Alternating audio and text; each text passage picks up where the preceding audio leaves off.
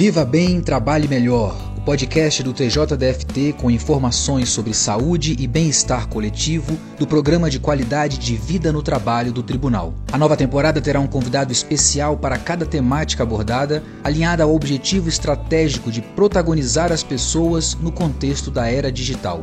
Informação de qualidade para você aplicar não só no trabalho, mas em vários aspectos da sua vida pessoal e familiar. Na entrevista de hoje, nós conversamos com Kátia Lima, psicóloga do Centro de Assistência Multidisciplinar do TJDFT. Olá, Kátia, seja muito bem-vinda. Como é que você está? Olá, tudo bem? Tudo bem a todos? Como é que você está, Rodrigo? Como é que vocês estão? Tudo bem? Tudo ótimo, tudo ótimo. A gente está previsto hoje de falar sobre assédio moral, né? Vamos falar um pouquinho sobre esse tema, não só no universo da nossa instituição, do, do Tribunal de Justiça do Distrito Federal, mas também assédio moral como um todo, né? Afinal de contas, você não é psicólogo apenas do TJ, psicólogos abordam o tema de forma ampla. Uh, você é uma pessoa ótima para falar sobre o assunto, então a expectativa é maravilhosa para a entrevista de hoje. Ai, que legal. Não é um assunto fácil, né, de se falar. Eu tenho trabalhado muito com assédio moral, dando palestras em outros órgãos públicos, e é um assunto muito denso, mas que a gente precisa falar dele, é necessário falar dele, tanto para as instituições públicas quanto para a gente mesmo, né? A gente também está sujeito a sofrer assédio moral ou até mesmo praticar assédio moral. Então a gente precisa falar sobre isso. Isso, bacana que a gente vai ter essa conversa com uma psicóloga, né? A gente vê a importância que essa prática que a gente vai conceituar em seguida tem para questões relacionadas à saúde mental, à nossa saúde psicológica, à saúde emocional e, consequentemente, ao nosso rendimento no trabalho. Então, Kátia, eu queria que você começasse já para a gente dando o seu conceito, né? Qual a conceituação, o que, que significa assédio moral? É importante conceituar bem o assédio moral, sabendo o que, que é assédio moral e o que, que não é assédio moral. Então, eu já começo falando que o assédio moral são todas aquelas práticas repetitivas, então tem que ter essa ideia de ser repetitivo, direcionado de violência emocional. Então, já começa aí o, o, complicador quando a gente fala de assédio moral. O assédio moral envolve uma violência psicológica no trabalho, que é direcionado, que é repetitivo, que é continuado e que produz uma degradação nas relações de trabalho, que afeta o indivíduo, que o indivíduo adoece mesmo, física e mentalmente por causa dele. E o que, que não é assédio moral? Não é assédio moral os conflitos normais do dia a dia de trabalho. Não é assédio moral quando o seu chefe grita com você uma vez, eventualmente, porque ele está estressado. Nossa, Kátia, não é assédio moral isso? Não é. É só, é só falta de educação, né, Kátia? É, exatamente, Rodrigo. E aí, o fato de não ser assédio moral não quer dizer que não seja violento. Então, um é. chefe, quando ele grita uma vez com o funcionário, porque ele está estressado, porque ele pratica uma gestão mais incisiva. Isso não é assédio moral, porque não tem essa característica de ser repetitivo, de ser direcionado. Porém, isso é violento e também deve ser evitado. Conflitos no trabalho, o chefe é, usando do próprio poder hierárquico dele te pedir para fazer determinada coisa, que você não gosta, que você não quer, isso gerar algum tipo de conflito também não é assédio moral. O assédio moral, ele é bem caracterizado como essa violência psicológica que é repetitiva, que é direcionada, que adoece a pessoa e por isso mesmo é muito difícil da gente poder trabalhar, da gente poder conceituar. Porque quando é uma violência física, é fácil, tem marca, fica ali um roxo, né? mas uma violência psicológica ela produz danos maiores até às vezes, mas eu não consigo provar isso tão facilmente. Por isso que a gente precisa falar de assédio moral. Bacana, bacana. Me veio aqui à cabeça é, esse critério da, da, da, repetição, mas também me trouxe uma dúvida, a diferenciação entre... É, porque você deixou bem claro no conceito, assédio moral, ela tá, tem, tem a questão da repetição e tem o conceito, o conceito não, a ideia de ser realizado no contexto laboral, no contexto do trabalho. Então, me surgiu a dúvida de uma diferenciação entre discriminação, assédio moral e se assédio sexual no trabalho é assédio sexual ou assédio moral? Tem, tem toda uma diferenciação. A discriminação, tudo isso pode gerar assédio moral. Uma discriminação se ela for continuada, se, ela, se a gente não, não intervir neste processo, pode gerar um assédio moral. Mas a discriminação é diferente do assédio. A discriminação é quando eu impeço uma pessoa de exercer seus direitos ou de exercer a sua participação no trabalho por causa de algo que eu entendo e que eu segrego ali, que eu diferencio. Então, a discriminação tem a ver com uma diferenciação, ou por raça, ou por gênero, ou por origem. E, e olha, isso acontece muito no ambiente de trabalho. Eu tenho N situações que eu já ouvi, que eu já presenciei, da pessoa falar: ah, eu não pude assumir uma função comissionada porque eu estava grávida. Isso é uma discriminação. Uhum. Eu estou discriminando alguém que tem potencial, que tem as competências, mas que por ser mulher e estar na condição de grávida, eu tiro de exercer aquilo ali, aquela oportunidade. Então, isso é discriminação. Se for continuado e repetitivo, e eu já passei por isso, sabe, Rodrigo, há muitos anos atrás, a minha Sério? filha tem 18 anos, não foi no tribunal, mas eu passei isso no serviço público, de uma discriminação por eu estar grávida gerar um assédio moral. Eu passei nove meses, né, sofrendo toda essa questão por estar grávida. Então, envolve gênero, envolve uma condição que acabou virando uma situação de assédio moral né? Porque Entendi. ficou continuado e virou uma violência psicológica muito grande, a ponto de, de me adoecer. Então, isso é discriminação que virou assédio. O assédio sexual, a gente diferencia do assédio moral. Ele é tão grave quanto, ele gera um adoecimento também, mas ele tem impactado essa questão do gênero e de, um, de uma certa um, conduta que leva para esse lado sexual. Então, é quando alguém, as pessoas sempre falam, né? Ai, como é que eu diferencio um flerte, né? Um, uma vontade ali de namorar a pessoa com assédio sexual. É bem diferente.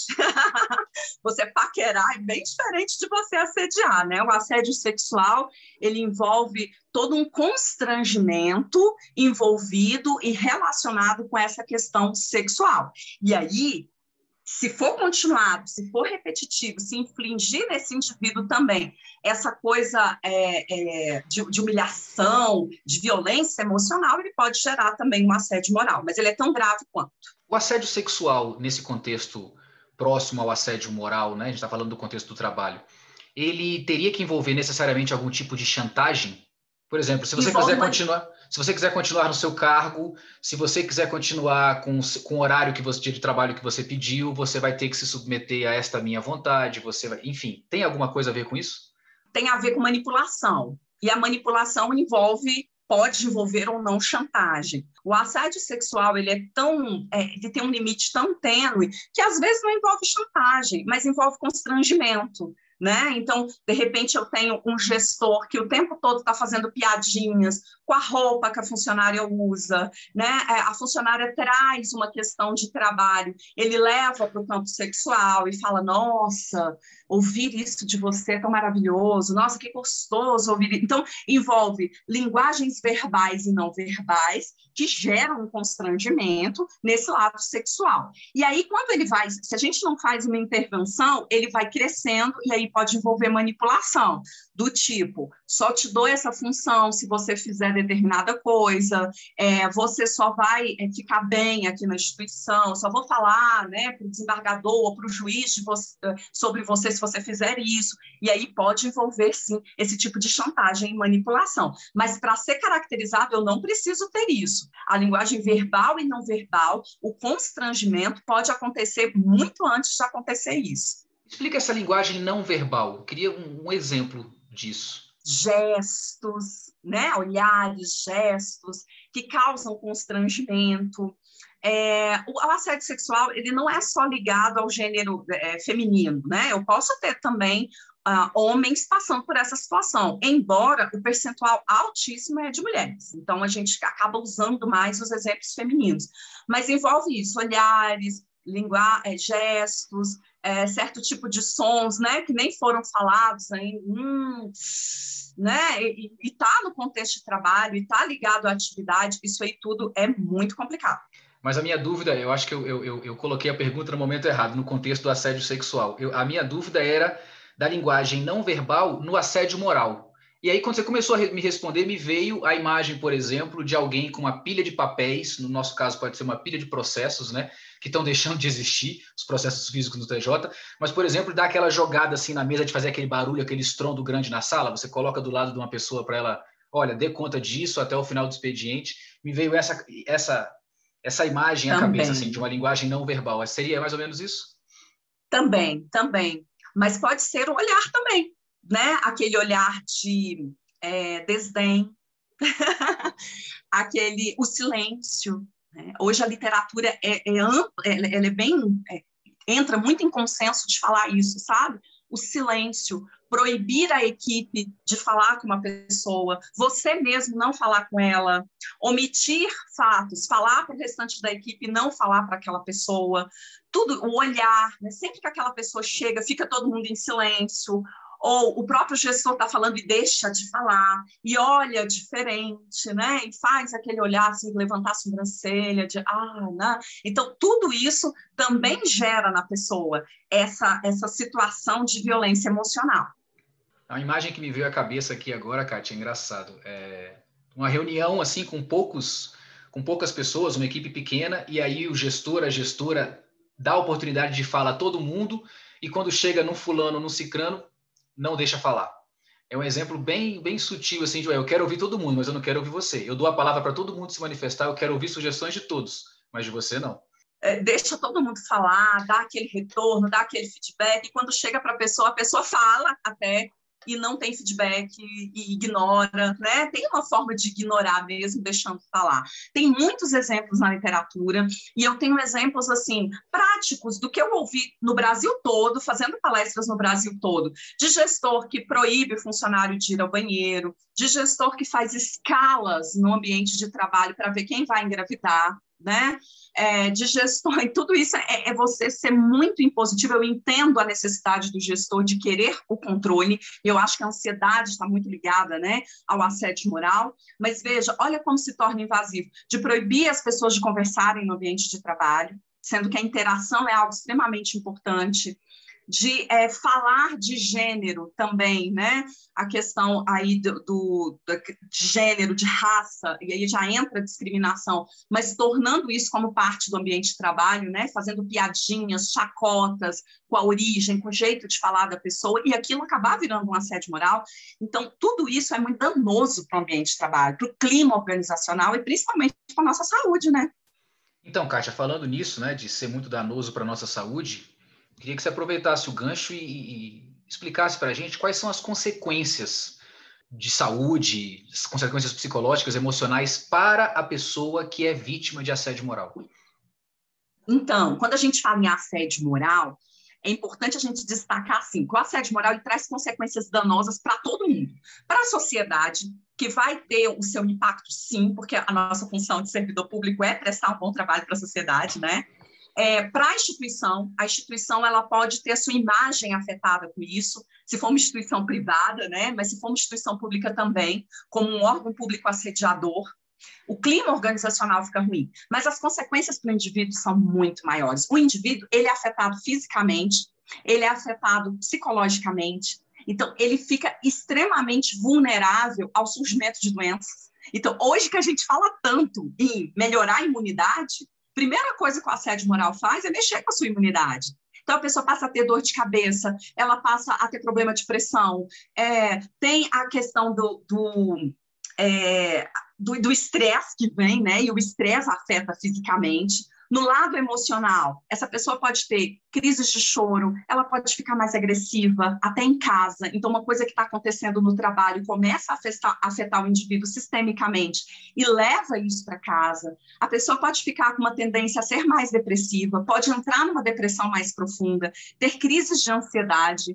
Eu já, já é, atendi servidores no passado que não conseguiam olhar para o órgão público. Elas estavam afastadas por questão médica, mas que começou com assédio moral e quando ela passava perto do prédio do órgão público, começava a tremer, começava a ter a, a, síndrome do pânico, por causa de um assédio moral. Olha só como é grave. E a literatura hoje fala que o assédio moral pode ser também um disparador, um gatilho para suicídio. É, eu imaginei que essa fosse, eu imaginei que essa fosse uma consequência. E aí, isso vem de uma perda do significado do trabalho. O assédio moral ele vai impactando tanto o indivíduo que o indivíduo perde o sentido do trabalho. Eu acho isso tão grave. Toda vez que eu falo disso, eu, eu, eu, eu dou essa ênfase. Perder o sentido do trabalho. O trabalho é tão importante para a gente, ele dá tanto sentido, é tão gostoso você pensar, por mais difícil que seja, que você tem um trabalho e que ele traz um significado para você. O assédio moral tira isso da pessoa. Então, eu vou ter um monte de sintomas físicos que eu não tinha, e vou ter associado a isso questões emocionais muito sérias. E por isso a gente tem que falar em prevenção ao assédio moral, porque ele mexe com o indivíduo como um todo, de forma holística, atrapalhando mesmo a vida desse indivíduo. Kátia, você falando sobre isso, fica muito, é, acredito que fica muito claro na mente do, do nosso ouvinte a situação do assédio moral ocorrendo de forma vertical, chefe sobre seus subordinados. É, uhum. mas eu acredito que essa não seja a única forma de assédio, né? eu acredito que existem outras, inclusive a via oposta, e também o chamado assédio moral horizontal. Você podia explicar esses tipos para a gente, como é que eles ocorrem? Sim, embora e a gente veja com muito mais incidência o assédio moral vertical descendente, que é esse do chefe para o subordinado, ele é muito mais comum, as pessoas até denunciam mais também. A gente precisa falar de outros tipos de assédio. A gente tem o assédio moral vertical é, descendente e tem o ascendente. O ascendente é quando um grupo de funcionários se unem para assediar o gestor ou quando um funcionário assedia o gestor. E, e, esse tipo de assédio tem crescido no setor público. É importantíssimo a gente falar sobre isso também. E um outro tipo de assédio que eu gosto de dar muita ênfase, porque eu tenho visto as pessoas adoecendo por causa dele, é o chamado assédio moral horizontal, que ocorre dentro dos grupos de trabalho entre pessoas de mesmo nível hierárquico. Então, eu estou ali convivendo com o meu colega e começo a assediar esse colega, ou um grupo se une para assediar um colega. Pode começar com uma discriminação por raça, por gênero, por religião, não é? Por, por questão da sexualidade, pode começar por isso, mas que evolui para esse tipo de comportamento e tem adoecido muitas pessoas. No nosso tribunal e também né, no ambiente de trabalho de vocês, é importante a gente falar da relação servidor-estagiário também, porque pode acontecer um assédio moral que, na teoria, ele vai ser classificado como horizontal, mas que a gente sabe que acaba acontecendo uma relação hierárquica aí, né, do servidor achar que ele tem uma certa hierarquia com esse estagiário, mas é um assédio moral também que a gente precisa combater com terceirizado, qualquer tipo de relação dentro do nosso trabalho que envolva essa situação de violência emocional é um assédio moral, não é só do gestor para o funcionário. E a gente precisa combater com a mesma força. Nesse contexto, é... imaginei aqui, a gente está tá no atual momento da sociedade que pelo menos no Brasil, né, a realidade que eu conheço um pouco mais, de que a gente está falando muito do politicamente correto, de piadas que não são ideais de serem feitas, da, da necessidade premente, importante e urgente de acabar com diversas espécies de preconceitos que a gente tem no mundo. É, preconceitos de raça, preconceitos de gênero, de idade, de origem social, de classe socioeconômica, enfim. E tem muita gente, existe um movimento, as redes sociais dão voz a muita gente, né? E a gente começa a ver as respostas a esse grande movimento do politicamente correto e o pessoal dizendo que o mundo está ficando muito chato, que a sociedade está ficando uhum. muito chata. Eu estou trazendo esse raciocínio para a gente voltar para os ambientes de trabalho e lembrar daquelas brincadeiras, quando você falou. Por que, que isso me veio à cabeça? Porque você acabou de falar do assédio moral ocorrido de forma horizontal, colega a colega, é, às vezes entre os servidores e estagiários. Eu queria saber daquelas brincadeiras que a gente faz as brincadeiras que se fazem, né, entre colegas, uma piadinha, uma brincadeira que assim, tem, as, tem aquelas brincadeiras que a pessoa objeto da brincadeira aceita bem, o estagiário ou estagiária aceita bem uma piadinha, uma brincadeira, e tem aquelas que não. Eu queria saber se você consegue estabelecer para a gente um limite, se essas piadas são naturais, se elas são saudáveis, se o que importa mesmo é esse, é esse requisito da, da, da repetição, né, de ser sempre aquela coisa que vai chateando, enfim. Você consegue elucidar essa uhum. questão para a gente? É, em primeiro lugar, eu acho que o mundo não está ficando chato. Eu acho que o mundo está dando oportunidade para as pessoas que sempre foram oprimidas, que sempre sofreram caladinhas, de poder falar, olha, tem um limite aí, né? E a gente precisa colocar esse limite. Tem forma de fazer piada, de brincar com coisas que não doem no outro. Toda vez que a minha piada dói no outro, eu preciso parar, refletir e ainda que eu não entenda, eu tenho que pedir desculpas.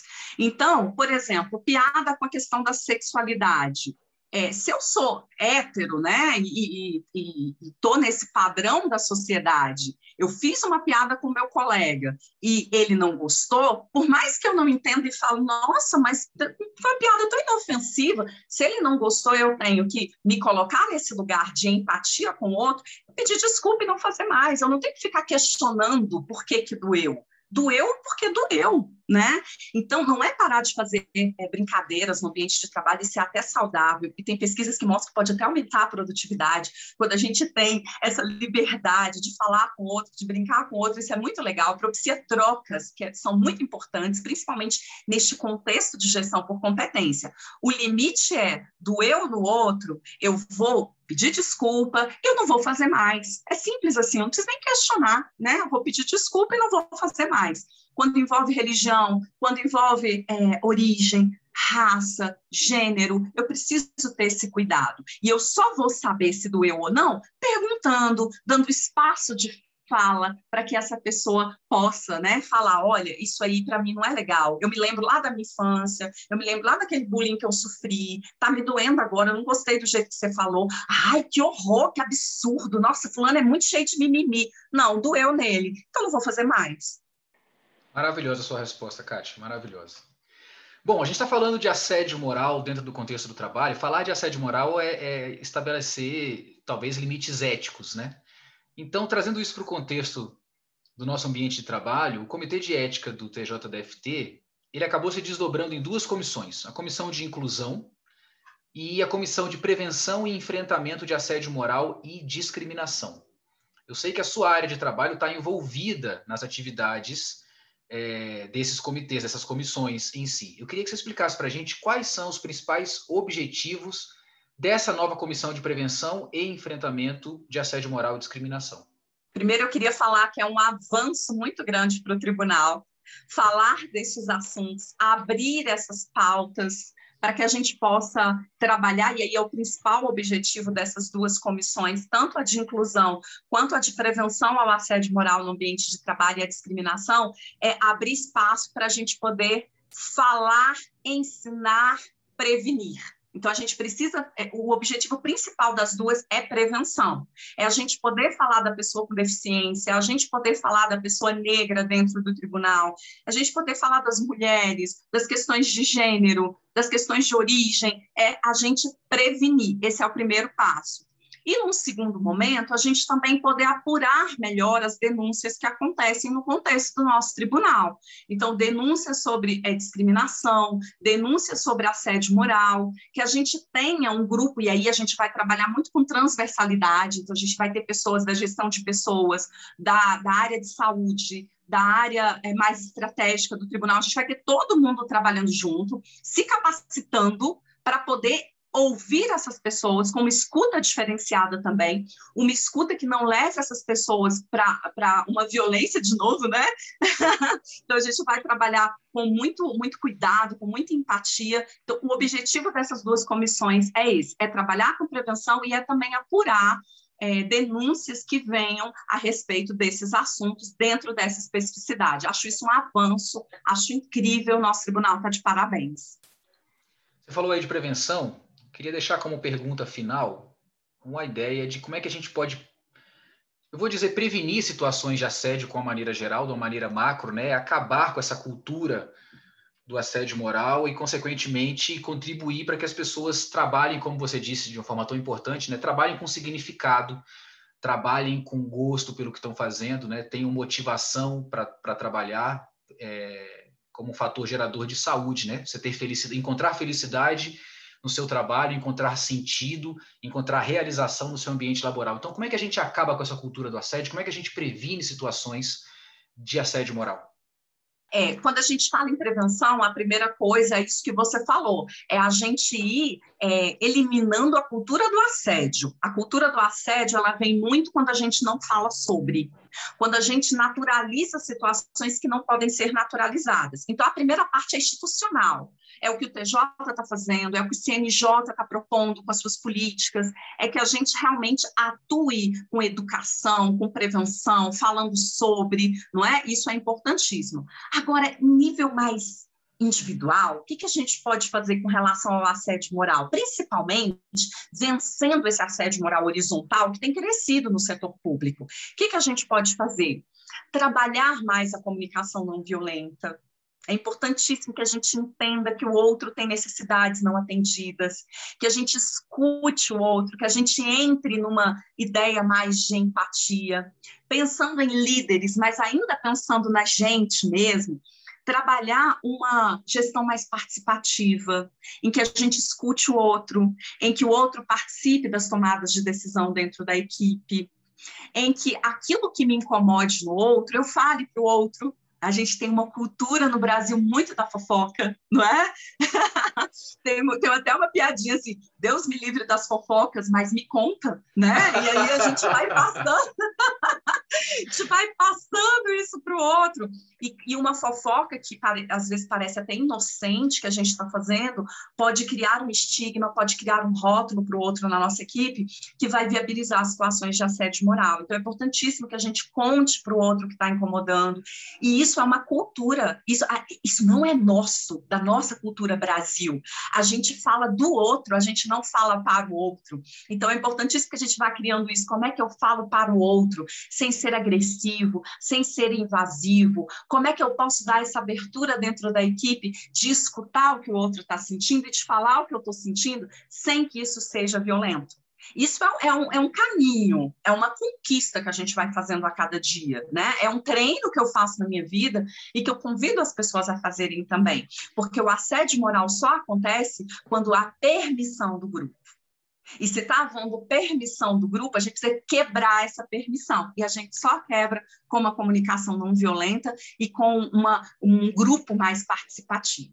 Kátia, muito bacana essa sua resposta final, até porque a gente como, como servidores, né? Nós dois somos servidores do TJ, a gente, de uma maneira geral, né? Nós, servidores como um todo, tendemos a colocar nas mãos da instituição a responsabilidade de estabelecer políticas, campanhas, enfim, para combate de situações como essa, não só de assédio moral, mas de discriminação, enfim, de vários problemas institucionais que toda e qualquer instituição tem, né, no seu âmbito.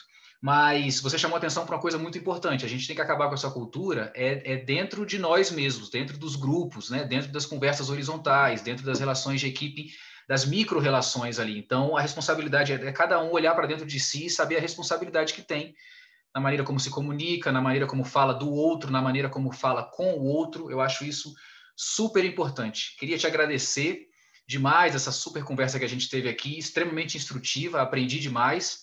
Espero que os nossos ouvintes e as nossas ouvintes tenham também aprendido um bocado com esse nosso bate-papo super bacana aqui. Kátia, muito obrigado pela sua participação e até a próxima. Até a próxima, muito obrigada. Que sejamos cada dia mais servidores éticos e responsáveis. Até mais. Maravilha, forte abraço. O programa Viva Bem Trabalhe Melhor é uma produção da Assessoria de Comunicação Social do TJDFT em parceria com o Programa de Qualidade de Vida no Trabalho do Tribunal. Obrigado por estar com a gente e até o próximo episódio.